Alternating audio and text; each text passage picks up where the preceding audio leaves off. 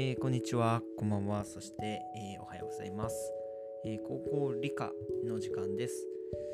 で、今日は前回に引き続いて、え共通テストに向けて、え第2弾ということで、え今日お話しするのは、まあ、共通テスト前で、え心配な人がたくさんいると思うので、えまあ、そんな人の不安をまた少しでも和らげようと思いまして、えーと今日お話しすることが、共通テストに向けての体調の整え方、えー、それからですね、えー、まあ、最後の最後までひと踏ん張りしてほしいという、え、思いを今日は伝えていきたいと思います。えまずなんですが、えーと、1問で判定が変わるっていうお話をしていきます。えまあ今週土曜日から日曜日にかけての共通テストですが、まあ少ない人では、まあ、1教科って人はあんまりいないと思いますが23教科。で多い人は7教科ぐらい受ける人がいると思います。でもう今は火曜日ですから、えー、もう4日3日4日で、本番ということになるんですが今はもう一生懸命やってるところだと思います、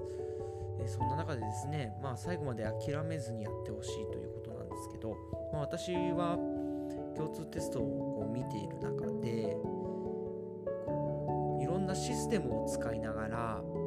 えー、その模試の結果とか共通テストの自己採点の結果を見て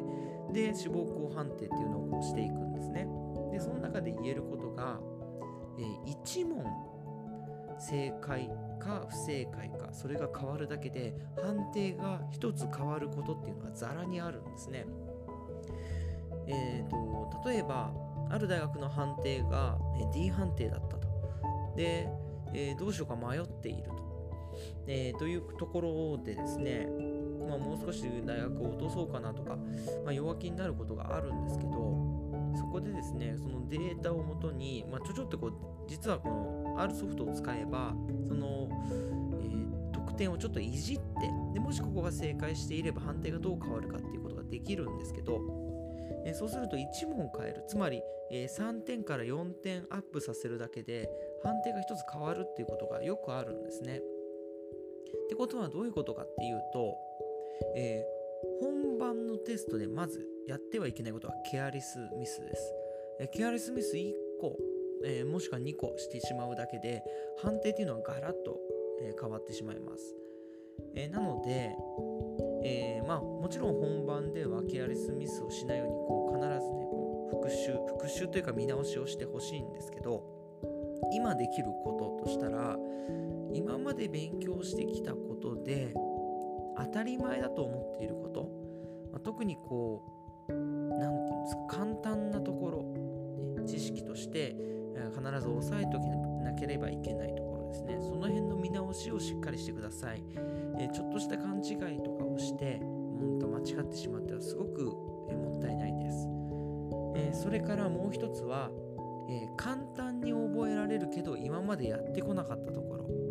まああまりないと思いますがちょっとこの辺の分野ってあんまり重要じゃないなとか、ねえー、まあ、そんなに出てこないような分野だなっていうところそれをしっかりやってください。でそうすることによって1点あ1問2問えこれが正解すれば自分にとってすごく有利になると思いますですので、え残りの時間は少ないですが、えその辺もしっかり押さえて、あまり複雑な問題をやるというよりも基本的なところをしっかり押さえた方がいいと思います。えーと、それからですね、えーちょえーと、体の調子を整えるっていう話をしていきます。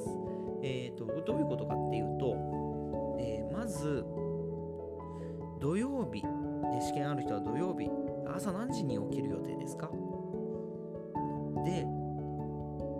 えー、当日だけ早起きするっていうのは、えー、かな絶対やめてください、え、必ず、えもう今日からもしくは明日から、え起きる時間っていうのを土曜日日曜日と同じ時間にしてください。えー、起床時間を、まあ、ほんま当日と同じ時間にしてほしいんですね。で、ここでポイントがあって、えー、っと、じゃあね、今これを聞いてくれる人は明日から、ね、早起きをしてほしいんですが、えー、早起きをするためにはどうすればいいかっていうと、えー、これはですね私が昔、えーと、聞いた話、まあ、聞いた話というかちゃんとその,、まあ、あのある先生から聞いた、えお医者さんから聞いた話なんですが、え早起きをするためにはその前の日に早起きをしないといけないそうなんですね。で、まあこれちょっと聞いてあれおかしいな、矛盾してるなと思うんですけど、どういうことかっていうと、結局早起きをするためには早く寝ないといけないと。でもその早く寝ようと思っても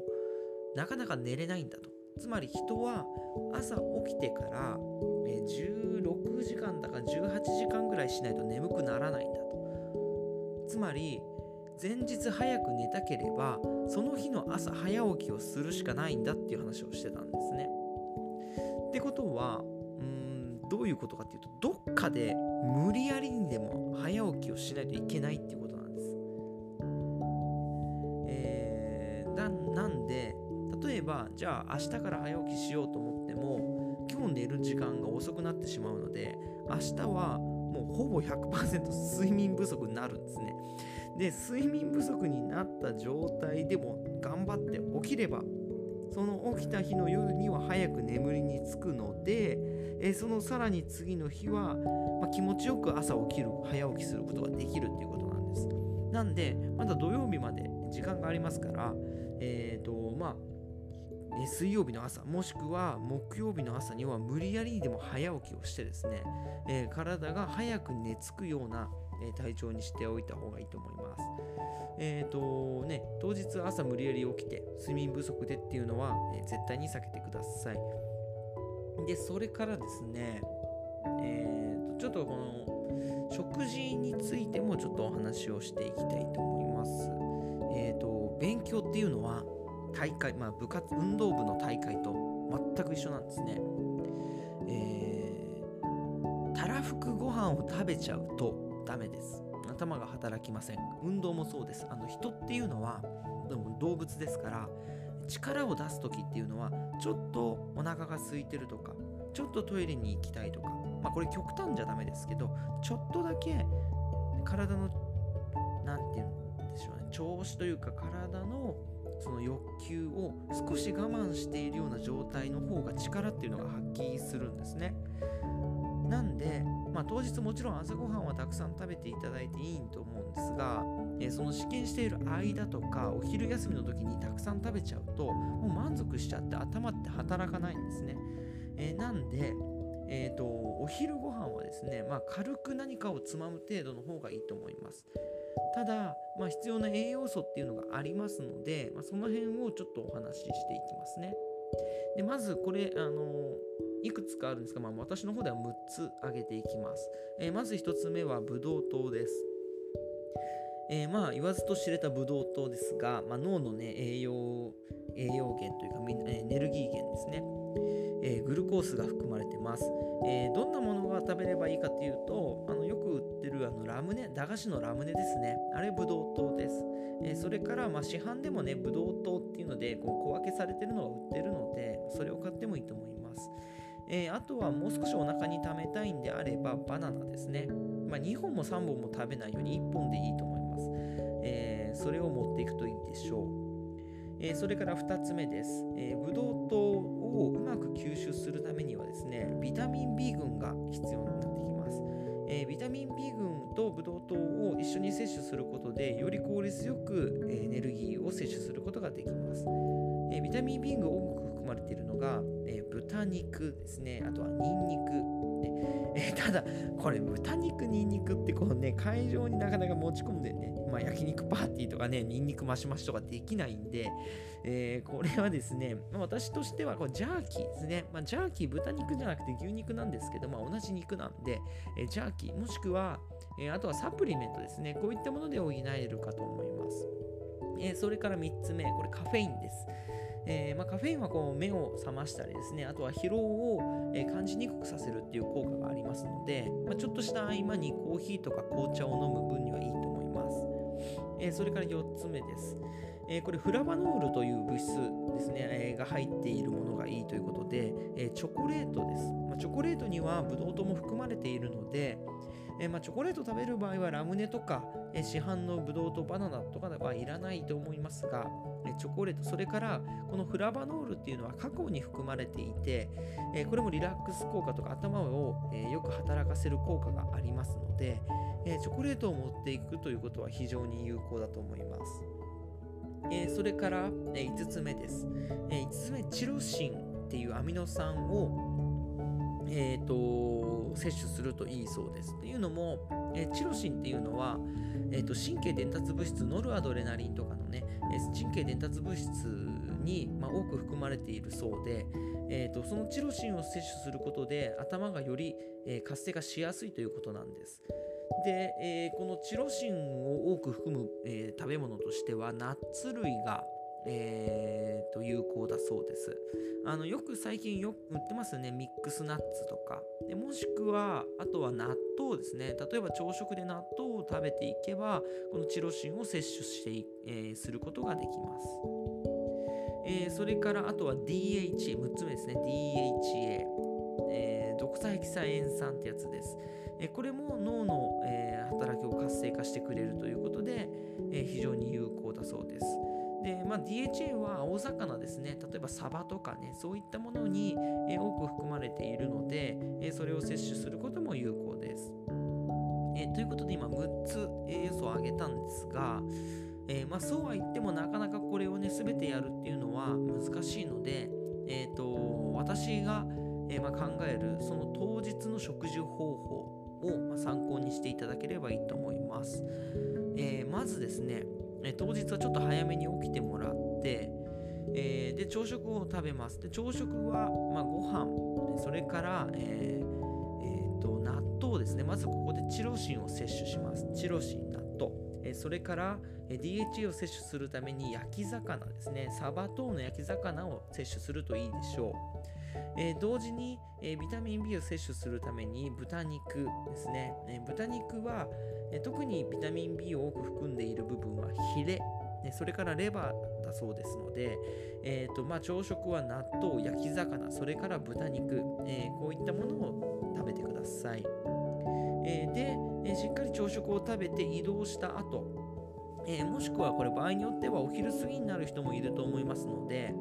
えーと、そういった場合は少し朝食をゆっくりめにして、えー、9時とか10時ぐらいに食べていくといいと思います、えー、そして試験を受けていただいて試験中の休憩時間にはつまむ程度がいいでしょう、その中で、チョコレート、ナッツ、この辺りを少し食べるぐらい。で、あとはコーヒー、紅茶で、えまあ、なんていうんですかね、チョコレート、ナッツを少し流し込むような形がいいと思います。えー、ただこれは注意が必要で食べ過ぎには、えー、厳禁ですね食べ過ぎは厳禁です、えー、お腹いっぱいになってしまうと頭が逆に働きませんので特にチョコレートとか、えっていうのは糖分がたくさん含まれているので例えば板チョコ1枚食べてしまうっていうのは多すぎですね。えっ、と、板チョコも4分の1ぐらい、まあ、1かけら、2かけら食べるぐらいの方がいいです。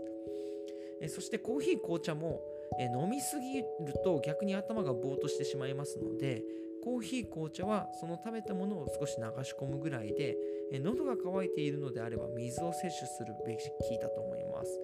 えー、ただ水もですねたくさん飲んでしまうと途中でトイレに行きたくなってしまいますので、えー、これも少し喉を潤すぐらいの方がいいと思います。ということで、えー、今日は共通テストに向けてですね、まあ、勉強の内容というよりも、えー、少しその睡眠とか食事とか、えー、そういったものを中心に、えお話ししていきました。えまあ、いずれにしてもね、この共通テストっていうのは、え皆さん受けるし、えでそして、まあ、そこ、まあ、て言うんですかね、まあ、大学入試のまずはこのスタートラインですから、え緊張をしますよね。えなんで、事前の準備をしっかりとして、その準備っていうのは勉強だけではありません、えー、自分の試験しているイメージですね。このイメージを作っておいてください、えー、移動する例えば電車の中のイメージとか何時の電車に乗ってでどこで降りるとか。でその後はどういう風なルートを歩って試験会場に行くと。で会場では、えーと、こういう流れで例えば、えー飲み物を飲むとか、この鉛筆を使うとか、ねえーそういったイメージをなるべく具体的にしておいた方が当日緊張が、えーを、えーあまりせずに試験を受けることができると思います。はい、えーということで、えー共通テストに向けて第2弾、えー終わりました。えー私は、えー皆さん応援してますので、ぜひ、えー当日自分の力を出し切ってきてください。